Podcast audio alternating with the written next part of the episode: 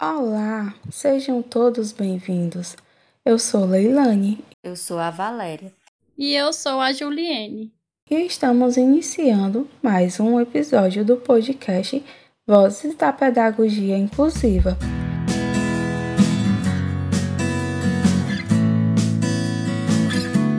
Vozes da Pedagogia Inclusiva. A inclusão é uma tarefa de todos. Fiquem agora com o nosso tema, a inclusão de alunos com deficiências.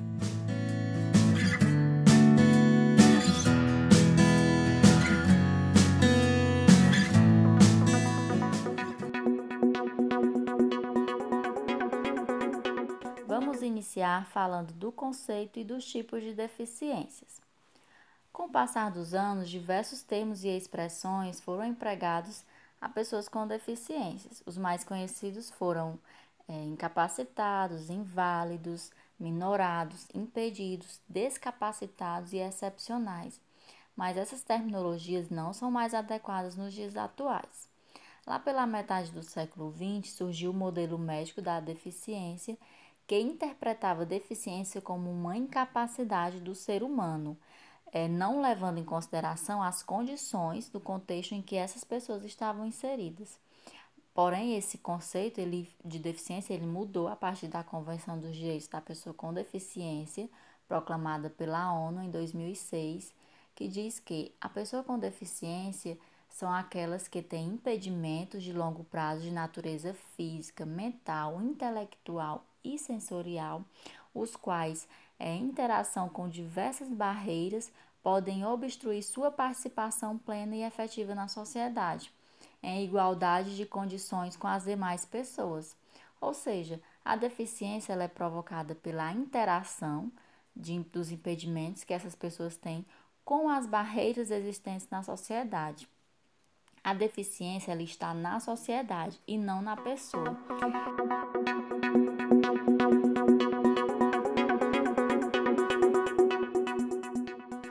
Termo deficiência ele é um conceito que está em constante evolução, ele não é algo engessado, ele está sempre mudando.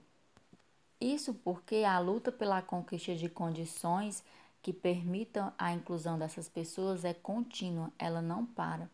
É necessário um esforço coletivo para a inclusão dessas pessoas e utilizar a terminologia correta, utilizar um termo correto ao referir-se a elas, é um dos primeiros sinais que caracterizam essa inclusão. Por isso, ao se referir a alguém com deficiência, não use termos do tipo portador de deficiência, ou deficiente, ou pessoa com algum problema use o termo pessoa com deficiência.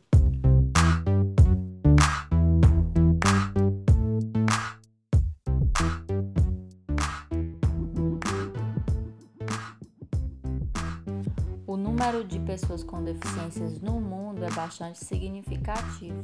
Segundo dados da Organização Mundial da Saúde, mais de um bilhão de pessoas, ou seja, cerca de 15% da população mundial, vive com algum tipo de deficiência. Aqui no Brasil, segundo o último censo do IBGE, em 2010, 23,9% da população tem algum tipo de deficiência, e isso corresponde a 45,6 milhões de brasileiros. A deficiência mais comum é a deficiência visual. São 35,8 milhões de pessoas com deficiência visual, sendo 18,8% com dificuldades, mesmo com o uso de óculos. 6,6 milhões com baixa visão e 506.300 pessoas totalmente cegas. Os tipos de deficiências são a deficiência física, a deficiência visual, deficiência auditiva, deficiência intelectual e as deficiências múltiplas.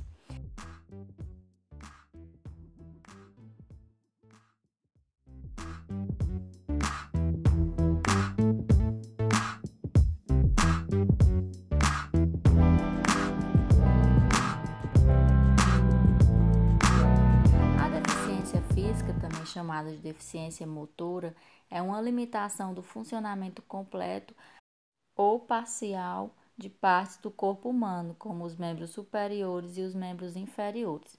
Os principais tipos de deficiências físicas são paraplegia, paraparesia, monoplegia, monoparesia, tetraplegia, triplegia, triparesia, hemiplegia, hemiparesia, amputação, paralisia cerebral e ostomia. A deficiência intelectual ela é, está associada a limitações de duas ou mais áreas da conduta adaptativa ou da capacidade do indivíduo em responder adequadamente às demandas da sociedade nos, nos seguintes aspectos: comunicação, cuidados pessoais, habilidades sociais, desempenhos na família e comunidade, independência na locomoção, saúde e segurança, desempenho escolar, saúde e trabalho.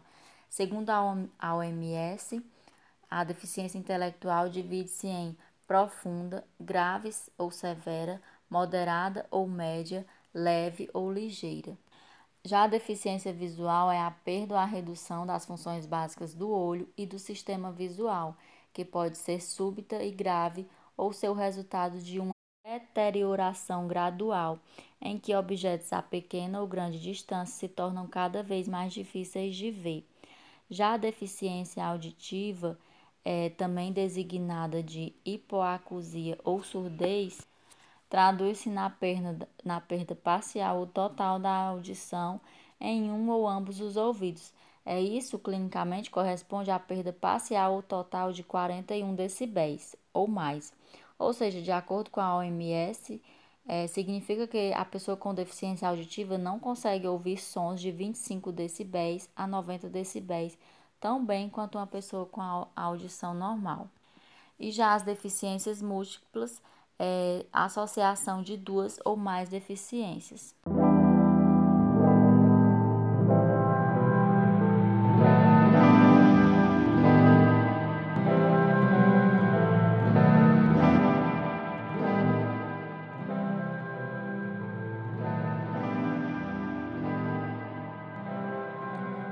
Inclusão desses alunos com deficiências é um desafio coletivo. É cada vez mais frequente vermos nas escolas, tanto de ensino privado como de ensino público, alunos com deficiências e necessidades especiais. Essas deficiências são de uma variedade e tipos diferentes, e cada uma dessas variedades necessita de uma maior assistência de profissionais devidamente qualificados e dispostos a fazerem o melhor por esses alunos. Quando a escola recebe alunos com deficiências, ela deve estar com disponibilidade de profissionais preparados para atender às necessidades educacionais específicas desses alunos, assim como as condições adequadas para desenvolver a atuação dos profissionais de melhor maneira. Quando o aluno apresenta uma deficiência auditiva, é necessário que haja um professor especializado ou intérprete de língua brasileira de sinais, Libras, para ampliar as habilidades funcionais, desenvolver a autonomia e participação do estudante. Se há alunos com deficiência visual, deve existir materiais, como por exemplo, o braille para leitura e escrita para que a aprendizagem do mesmo seja realmente desenvolvida. Quando o aluno apresenta deficiência física, o ambiente e os espaços da escola devem estar adequados e acessíveis para as necessidades de locomoção desses alunos. Já quando a escola recebe alunos com deficiências intelectuais, é necessário que haja adaptações curriculares ou mesmo das práticas pedagógicas para que seja efetiva. E quando são alunos com deficiências múltiplas, a escola deve assistir esses alunos de forma bem mais ampla. Deve haver envolvimento dos profissionais adequados, como, por exemplo, terapeutas ocupacionais, fonoaudiólogos, fisioterapeutas, dentre outros profissionais. A educação inclusiva é um direito fundamental que todo aluno necessita ter acesso e oportunidade para que o mesmo possa desenvolver um nível de educação e aprendizagem adequado. Nos últimos tempos, a educação inclusiva ela tem sido uma temática bastante trabalhada.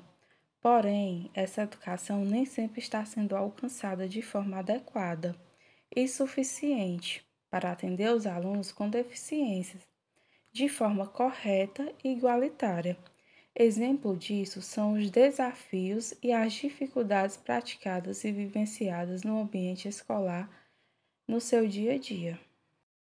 Os desafios da inclusão escolar ainda estão muito presentes, mesmo que haja leis e direitos que assegurem os alunos com deficiências em pleno desenvolvimento da educação escolar, nem sempre esses direitos são respeitados e praticados. E quando acontece, é, não acontece de forma inclusiva como deveria.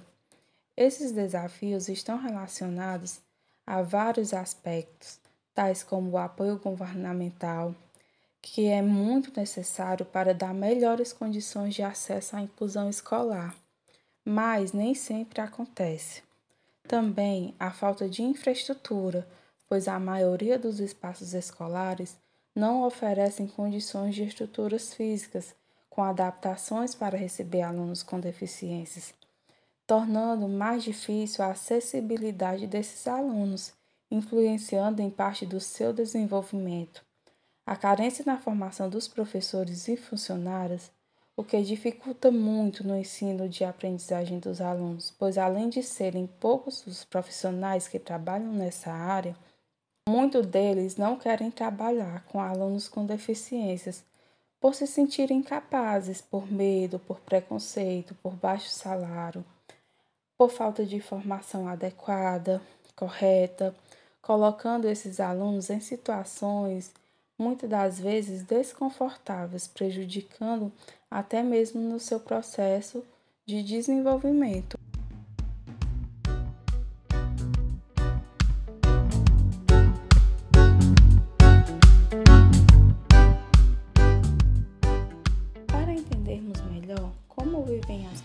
Com deficiências, trouxemos o depoimento de uma pessoa com deficiência visual onde ela relata sua vivência no meio escolar e social depois que perdeu a visão.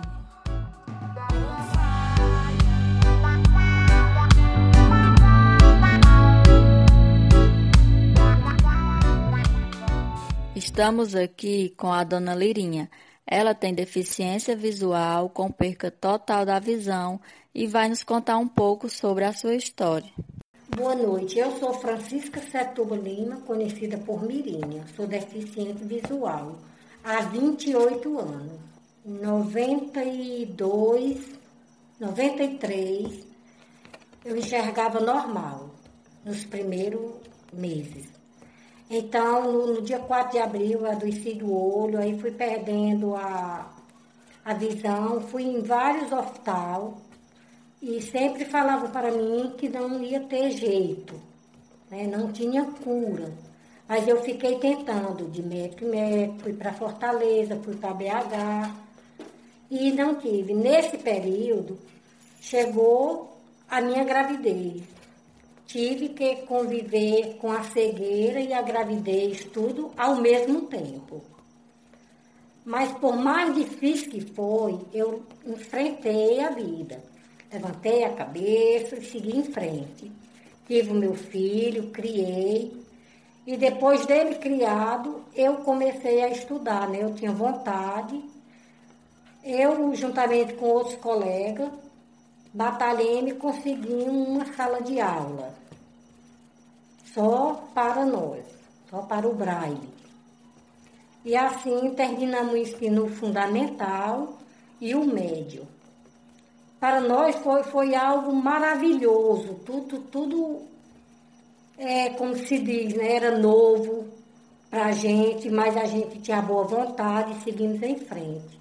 Encontramos professores maravilhosos, né? E tinha, tinha dificuldade assim no, no, nos colégios por não ser tudo o piso igual, porque tinha desnível e tudo acesso, né? A imobilidade. Mas a gente vence, os obstáculos vêm, mas a gente vence, né? Tudo mesmo. Eram em salas especiais, né? Era salas especiais, é, nós fundamos uma sala só para nós. O Ivan foi o cabeça da. da de, de procurar, né? O, os alunos, porque ele tinha mais tempo do que eu. Mas eu sempre dando suporte. Quando havia reuniões, eu estava junto. Conseguimos ônibus para levar a gente, trazer. Encontramos motoristas maravilhosos com a gente. Tinha até um auxiliar, né? Vinha no ônibus, vinha um auxiliar ajudar a gente. Dona Lirinha, a senhora disse que estudou no SEJA, né? Que teve o apoio de outros colegas para conseguir uma sala. Sala essa que era específica para cegos. Inclusive os outros colegas também tinham deficiência visual. É, eu gostaria de saber se a senhora sentia um tratamento diferente em relação às outras pessoas de outras turmas. Eles, eles faziam era nos ajudar, entendeu? Quando a gente ia tentando chegar na escola, o vigia, eles mesmos, os alunos, até os alunos especiais de outras salas, eles nos ajudavam, os surdos, os mudos, eles nos ajudavam. Uhum. Quando a gente ia para um lugar que não era para, para ir, eles faziam, acenavam que a gente estava indo para o lugar errado. A gente parava até pegar o, o roteiro correto, né, da, da, da, sala de aula. Começou a vir a merenda para a nossa sala, vinham, traziam. Depois, a doutora Geisa foi e falou, não, vamos botar ele na, na, na incluir ele na hora da merenda, todo mundo junto. Qual eram as maiores dificuldades assim que a senhora via, sentia na escola? Mulher, porque nós começamos, como se diz, só com a vontade nós não tínhamos os materiais necessários. Nós precisávamos de, de reglete, de prancha, de pulsão, de sorobã, de bengala, e nós não tínhamos nada. Foram elas, as professoras, que adaptaram para nós ir começando, né? Depois veio, tinha computadores para a gente. Eu nunca fui muito boa na área de informática, não, nunca gostei não, né? Mas nós, nós conseguimos a impressora Braille lá para o colégio. Nós conseguimos a máquina Perkins Braille. Eu não sei se você conhece, mas ela é tipo a máquina da tilógrafo. Só que a Perkins ela é composta por nove teclas. Seis são os pontos Braille. Né? Da cela Braille, chamada cela Braille. Então tem, tem o do retrocesso, tem a de colocar o papel e a outra de, de apagar, né? No caso, você escrevendo na máquina, já dá para você voltar um pouco e apagar. Aí a senhora teve dificuldade para aprender o braille? É, realmente ele não é fácil. Ele não é fácil. É a mesma coisa de uma criança começar a ler o, o alfabeto, né? É a mesma coisa. Porque ali tudo é novo. É uma associação de ponto, é até mais complicado, né? E a senhora concluiu o ensino fundamental e o ensino médio, né? No SEJA? No SEJA, aí. E a senhora teve vontade de fazer faculdade na época? Tive e na mesma hora desisti. Porque a gente estuda muito e não consegue um emprego, né? não consegue um serviço. Aí então a gente puxar tanto pela mente para depois ficar como estou, né? Sem, sem trabalho, sem. Fica difícil. E depois da, da que a senhora concluiu, aí a senhora ficou, passou a cuidar do seu filho, né? Voltou. Quando eu comecei a estudar, meu filho já era grande. Entendi. E por que, que a senhora resolveu estudar na época, quando a senhora pensou assim, não, agora eu vou, eu quero estudar? Por que foi assim? Qual foi o grande motivo que levou a senhora? Porque eu gostava de ler e sentia falta. Né? Eu sentia falta uhum. de ler. Aí, como eu aprendi o braille, eu já leio, então preencheu o meu tempo, né? aquela expectativa, aquela vontade que eu tinha de ler, saber de alguma coisa Aí esperar que alguém fosse ver para mim, né? Hoje eu quero um remédio, se vier na embalagem, Eu vou ler que eu sei ler. É, Eu leio a Bíblia em braille. Tenho ela em braille. Tem ela em braille. E hoje em dia, assim, a senhora, quais são as coisas que a senhora mais gosta de fazer? Que a senhora. Hoje em dia, hoje eu estou trocando assim o pulsão, não totalmente, eu não descarto o pulsão e a reglete de jeito nenhum. Mas hoje eu estou na, na tecnologia mais moderna. Eu já Do estou, celular. já estou usando o o celular digital. Antes eu usava esse mesmo de tecla, né? Tenho até um que tem o áudio nas teclas, que facilita mais um pouco, né? E esse outro digital tem o, o programa, um aplicativo, tá, Talkdeck, que eles chamam, pode ser Talkdeck, pronunciam de várias formas, né? Aham. E nos ajuda, porque você vai digitar, você sabe para quem vai ligar, você sabe para quem vai passar uma mensagem. É bem adaptado, né? O É bem celular. adaptado, é.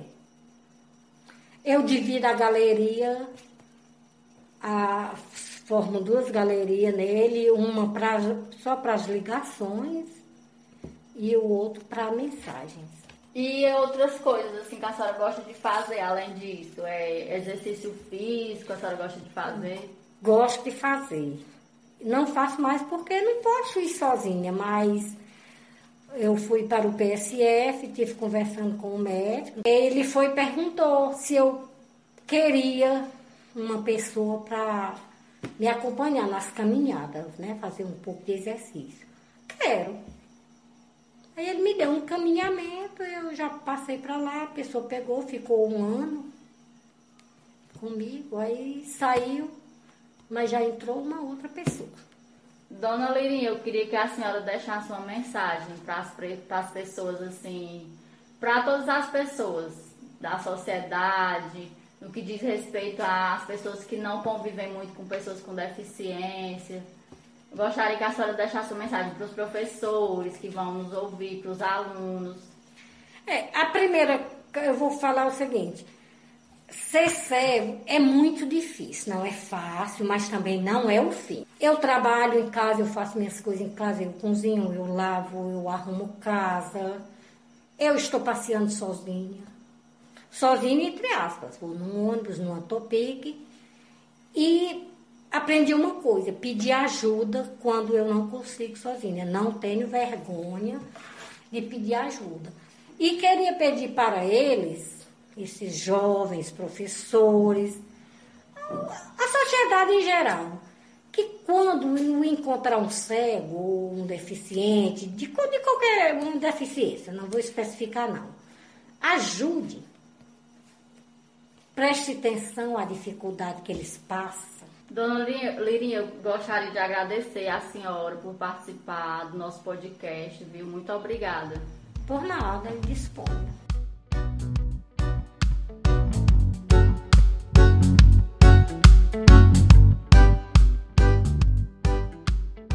Diante do depoimento de Dona Francisca, mais conhecida como Lirinha, podemos perceber que a sua história é realmente uma história de superação, em que ela passou por muitos desafios, muitas dificuldades após adquirir a deficiência visual. Mas ela foi forte, lutou pelo que sonhava, pelos seus objetivos e conseguiu alcançá-los. Vale ressaltar que Dona Lirinha, juntamente com outras pessoas também com deficiência visual, que eram de outra cidade, tinha muita vontade de voltar a estudar e então lutaram para conquistar uma sala especial no SEJA, onde tiveram apoio de professores e colegas ao se locomover pelos espaços da escola pois ela destaca que tinha muitas barreiras, que não tinha acessibilidade e por isso também recebiam ajuda das pessoas de outras turmas. Uma parte muito interessante e comovente no depoimento é quando ela fala que começou só com a vontade, pois sabia das dificuldades que iria passar, nas quais ela destaca a falta de materiais específicos para o seu desenvolvimento e a aprendizagem. E quando a gente para para analisar sobre isso, nos deparamos com a situação que ainda permanece hoje em dia. Mesmo que tenham ocorrido vários avanços em relação ao tratamento, atenção e cuidados às pessoas com necessidades especiais, é perceptível os problemas que há em algumas escolas, como a falta de acessibilidade, pois é necessário que todo o ambiente escolar seja adequado para a locomoção das pessoas. E para facilitar o trajeto das pessoas com deficiência visual, todos os ambientes devem ser sinalizados com placas em braille e os caminhos considerados obstáculos, como escadas, rampas, entradas de elevadores, devem possuir identificação podotátil. Isso permite que essas pessoas tenham acesso ao ambiente sem precisarem do auxílio de outras pessoas. Mas, como ouvimos de Dona Lirinha, ela precisou muito da ajuda dos colegas, dos professores, que a propósito foram eles que adaptaram os materiais de aprendizagem, e do auxiliar que acompanhava ela e seus colegas no ônibus escolar. A gente percebe então que ela é muito agradecida a essas pessoas pois foram fundamentais no enfrentamento dos desafios encontrados no caminho para o seu objetivo, que era estudar, concluir a educação básica. Mas ela provou de que quando se quer realmente algo, é preciso correr atrás, lutar para conseguir.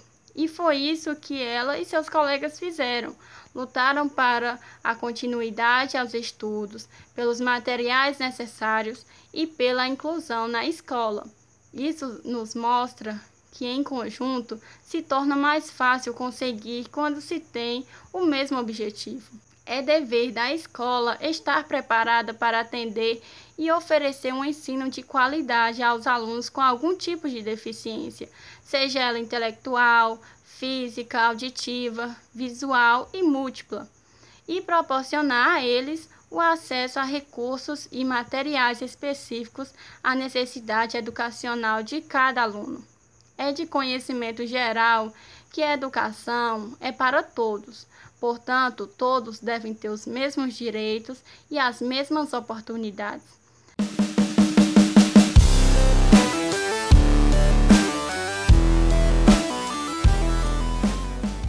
Trago agora um poema reflexivo Autora Beatriz. Somos todos iguais e ao mesmo tempo diferentes. Somos todos normais, tristes ou contentes. Cadeiras de roda ou a pé é indiferente a quem vê. Olhos não veem corações dentro do peito a bater. Ter uma deficiência não é um final, é apenas um início de uma luta desigual. Nunca diga nunca. A vida não foi feita para desistir, mas para lutar, lutar e prosseguir.